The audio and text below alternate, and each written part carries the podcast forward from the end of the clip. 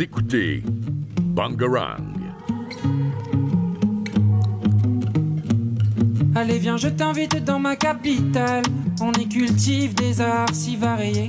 Ici le cratère à la voix de cristal. Résonnant même Salut à tous, c'est Lina et Talison et aujourd'hui on se retrouve pour un nouvel épisode dans Livre une lecture.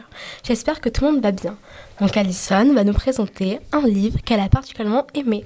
Donc je te laisse nous le présenter. Je vais donc vous présenter une œuvre qui m'a particulièrement plu, H Princess de Laura Sébastien, un roman de fantasy paru en 2018. Alors Lina, je te laisse nous faire découvrir cette œuvre avec un petit extrait. Le trône d'obsidienne se dresse sur une estrade, au centre de la salle du trône. Vaste pièce ronde, surmontée d'une coupole. C'est, un siège massif, trapu, sculpté dans une énorme pierre noire. Les flammes qui l'orment semblent emplacer celui ou celle qui y prend place. Le trône est sans beauté, presque laid, même en comparaison de tout l'or, de toute l'empompe qui l'entoure.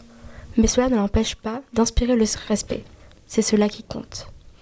Selon les croyances des Calovaxiens, le trône a été extrait des volcans de l'ancienne Calovaxie et emporté par ces dieux en Astrée. Ceux qui leur ont fourni une raison d'envahir mon pays quelques siècles plus tard pour le sauver de ses reines, créatures faibles et obstinées. Le récit dont je me souviens est bien différent. Dans notre histoire, Ouza, le dieu astréen du feu, aima une mortelle avec une telle passion qu'il donna un pays et une héritière, dans les veines de laquelle coulait le sang d'un dieu. En ce moment même, le conte est chantonné dans mon esprit d'une voix familière, mais, telle, telle étoile lointaine que l'on veut fixer, il se dérobe dès que j'essaie de l'écouter. Mieux vaut l'oublier du reste, mieux veut pour moi vivre dans le présent, fille sans passé à regretter, sans avenir qu'on puisse lui voler. Alors, il s'agit donc de l'histoire de Théodisa, anciennement princesse du royaume magique d'Astrée, qui est désormais connue sous le nom de Lady Thora. Son royaume et sa couronne ayant été conquis par le Kaiser, le souverain du peuple calovaxien. Elle n'avait que six ans lorsque sa cité fut assiégée et sa mère égorgée sous ses yeux par le Tain. Désormais, dix ans plus tard, elle vit au palais en tant que trophée du Kaiser, condamnée à ne plus pouvoir communiquer avec son peuple ni à pouvoir parler sa propre langue. Elle a autant de droits qu'une esclave. S'étant habitué à ce nouveau rôle, tout change lorsqu'un résistant du nom d'Ampélio est capturé par les Calovaxiens. Il s'agit du fidèle bras droit de sa défunte mère et aussi de son père. Elle se verra forcée de lui transpercer le cœur afin de rester en vie, mais dès lors un désir de vengeance envers le Kaiser prend place et Thora se souvient alors de son véritable nom. Elle va commencer à entreprendre maintes manigances et manipulations pour obtenir des renseignements pour la rébellion astréenne, tout en se rapprochant de manière inéluctable du prince Soren, fils de son plus grand ennemi, en qui elle tente de se faire un allié.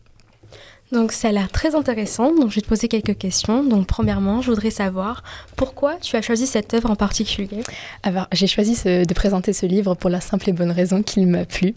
Alors j'ai lu de, nombreuses, euh, de nombreux romans de fantasy, mais celui-ci m'a bien marqué parce qu'il est tristement réaliste dans la dimension du comportement des hommes, souvent violents et barbares.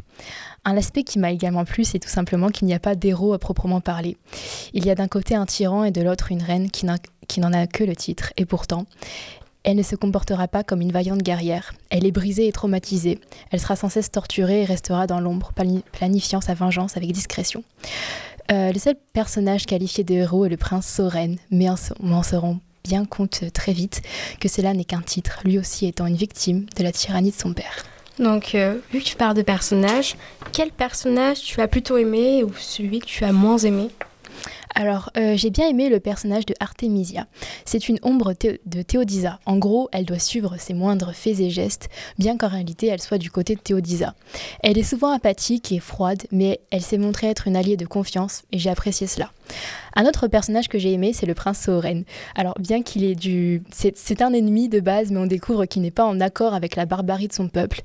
Il s'intéresse même à la langue astréenne, après, auprès de Théodisa, pourtant interdite. Euh, aussi, euh, tu, m'as posé la question pour les personnages que tu aimais le moins, peut-être? Ah, alors là, si je devais parler de personnages que j'aime pas, que j'aime pas du tout, je citerais Crescentia. Alors c'est l'amie d'enfance de Thora pendant dix ans, bien qu'elle soit la fille du Ten, c'est l'homme qui a égorgé la mère de Thora sous ses yeux.